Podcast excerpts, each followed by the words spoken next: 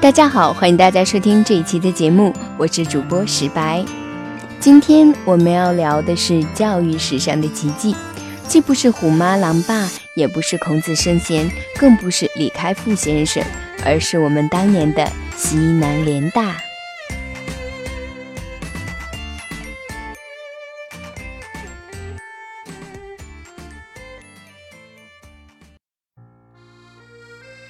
在西南联大史料中，我曾看到这样一个故事：当联大师生徒步迁徙经过玉屏县时，看到县城里到处张贴着一份署名县长刘开宜的布告，内容大概是：国难当头之际，大学生是振兴民族的领导者，全县人民必须爱护。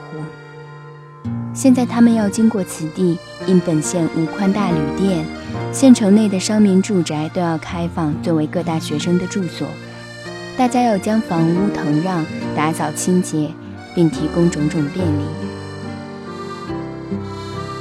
战争中，平津以及东南沿海几十乃至上百所大学迁徙到大后方，经历如此大规模内迁，中国大学在战争中没被摧毁，反而发展壮大。这其中有许多原因，比如普通民众的大力支持等。但我要说的还有一个重要原因，那就是中国人对于学问的重视。在这一点上，国民政府的决策是正确的。他们意识到这是一场长期战争，日后建设需要专业人才，所以没让大批大学生和教授上前线。当时的教育部在详加考虑后认为，抗战技术长期，各方面人才直接、间接均为战时所需要。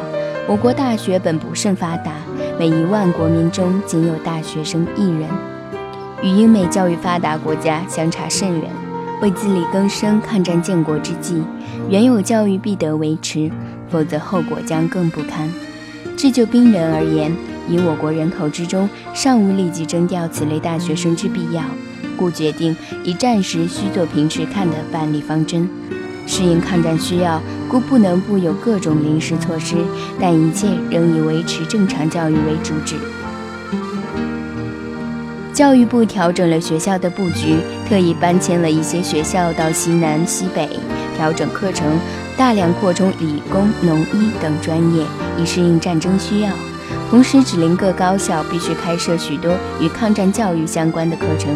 虽然有为战争服务的实用知识传授，但在西南联大等还是侧重基础学科，数理化方面尤其突出。维持正常教育这句话非常重要。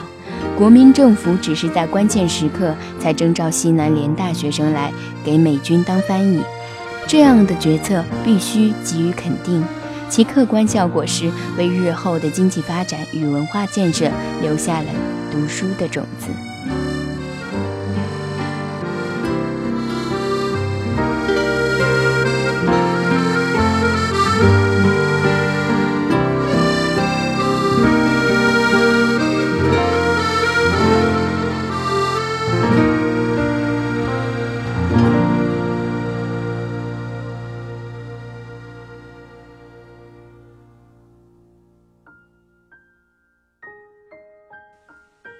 战争烽火中的中国大学发生了很多今天看起来不可思议的事情。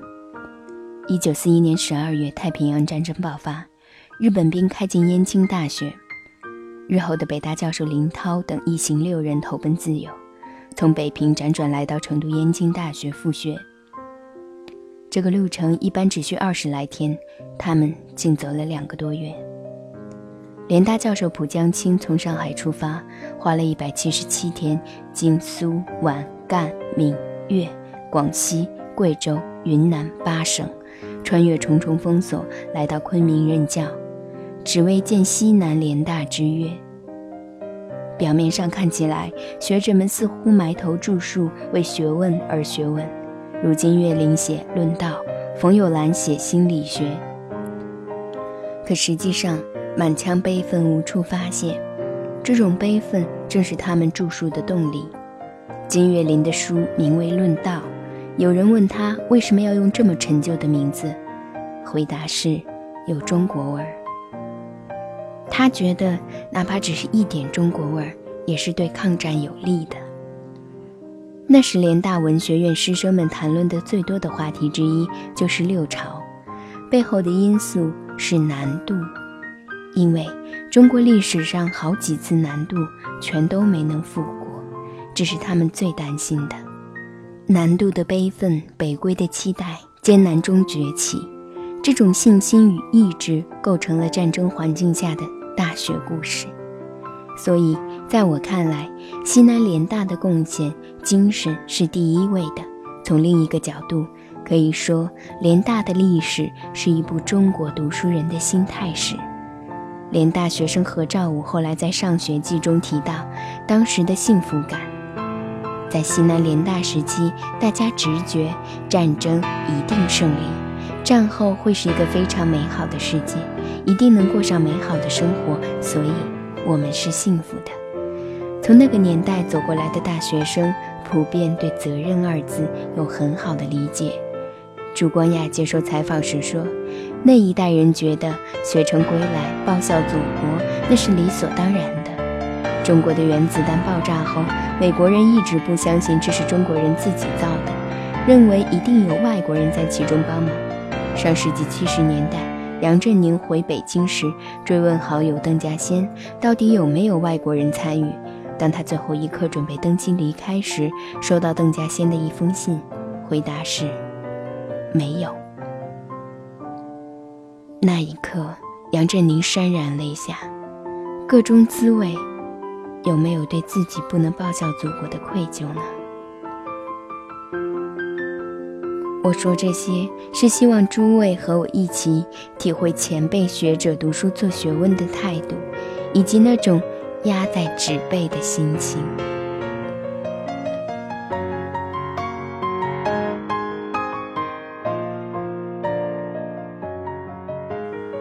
现在评价一个大学，主要看它的学术成果如何。那么从这个角度，如何看待西南联大呢？有校友回忆说，当年联大在数理知识的传授上已是非常接近世界先进水平了。而已故数学大师陈省身则称，大家都是矮子的时候，他比较高一点，没什么了不得。毫无疑问，这个生存在动荡不安战争年代的大学，生产了很多著名人物，包括诺贝尔奖得主杨振宁和李政道。但请大家注意，联大校友中理科方面的著名人物绝大多数都留洋。实际上，西南联大最大的学术成就是他的成功的本科教育。杨振宁在《读书教学四十年》中回忆道：“我们那时候所念的课，一般老师准备得很好，学生习题做得很多，所以在大学的四年和后来两年研究院期间，我学了很多东西。”当时西南联大老师中有学问的人很多，而同时他们对于教书的态度非常认真。这些学校的教师对于教学的认真态度都很好，比起美国今天的最好的大学的老师教本科生的态度，平均讲起来要好。这个结果是一个很好的学生可以学到很多的东西，学到很瓷实的知识，学到很深入的知识，学到很广的知识。李政道这样形容他的老师们：他们看见有一个优秀的学生，都是全副精神要培养的。为什么会这样？我的理解是，除了教书育人的理念，还有一个原因。在那种艰苦的条件下，学校实验设备很差，好些专业的教授没有条件做专深的研究，所以教授的主要精力都放在培养学生上。这不同于今日中国大学只拼命发展研究院，本科教学不受重视，是今天中国大学一个很严重的问题。很多老师不愿意给本科生上课，这其中存在制度方面的原因。比如评职称时，似乎只有研究成果才能够明显体现一个老师的水平，而教学变成了虚的，很难用一个量化的标准来衡量。每次评职称因为教学好而评上的很少很少。加上很多大学，尤其是不太自信的大学，都会把论文的数量作为一个硬杠杠来要求老师，最终导致老师们在本科教学上不用心。没有能力大规模发展研究生教育，无法强调专深的学术研究，这本是战争状态下中国大学的一个局限。可西南联大这一缺陷反而成全了教学，尤其是本科生教学。联大九年间培养的研究生数量很少，真正完成毕业论文的总共不足百人。但他培养的本科生后来不少却做出非常出色的业绩。他们当中有人回忆说，出国后发现自己的专业基础水平并不逊于外国名校的学生。谈到西南联大，总有人要求我谈当时北大、清华、南开的三位校长，可我拒绝从校长的角度来谈西南联大。为什么？时人喜欢从校长说起，我猜测这其中也许有官本位的因素，或者说人们习惯于这么讲故事，从校长说起，线索简单，效果也好。但我认为这不是对历史负责任的态度。三位校长中，长期在昆明的是梅贻琦，他将自己比喻成京戏里的王茂角色，他每次出场总是王冠齐整，仪仗森严。文武将官前呼后拥，像煞有介事。其实会看戏的绝不注意这正中端坐的王茂，他因为运气好，搭在一个好班子里。那么人家对这台戏叫好时，他亦觉得与有荣焉而已。当大量档案、公文、小说、散文、书信、日记、回忆录等展现在我面前时，我看到的不是一个校长的故事，而是五彩缤纷、生气勃勃的西南联大。在西南联大、北大的兼容并包、学术自由，清华的教授治校严格要求，南开的应用实干、坚韧不拔，三者结合起来，去弊存精，形成了西南联大的精神和校风。而在体制上，以清华的教授治校贡献最大。联大不认校长或学生，而以教授为中心。而这一知识共同体有共同的精神志趣，也有大致相同的学术背景。当时三校共有一百七十九名教授含副教授，其中九十七人留美，三十八人留欧陆，十八人留英，三人留学日本。三名常委中，两人是留美的，五位院长都是留美博士，二十六名系主任除中国文学系外，均为留学归来的教授。教授治校的制度基于对知识共同体的信任，大家有大致相同的学术理念，能够同舟共济。而且这三所大学战前就有很多联系，教授中都是在这中间自由转换、互相兼课的，故合作起来没有任何障碍。没有这一点，光靠三位校长的和睦相处是远远不够的。此外，学生也很重要。冯友兰曾形容。抗战中，教授学生真是打成一片。九年联大，最让后来者怀想不已的，正是此逆境中师生的打成一片，一起经历苦难，一起探索学问，因而又严肃又快活。这一工作状态，在我看来，既学术也精神，乃大学之为大学的理想境界。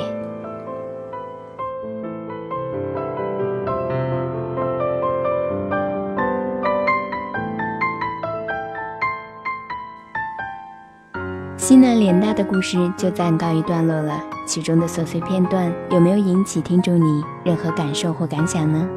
欢迎私信石白与大家一同分享哦。好了，今天的节目就到这里了，主播石白会继续在这里为您带来好听的故事，与您一同感受百味人生。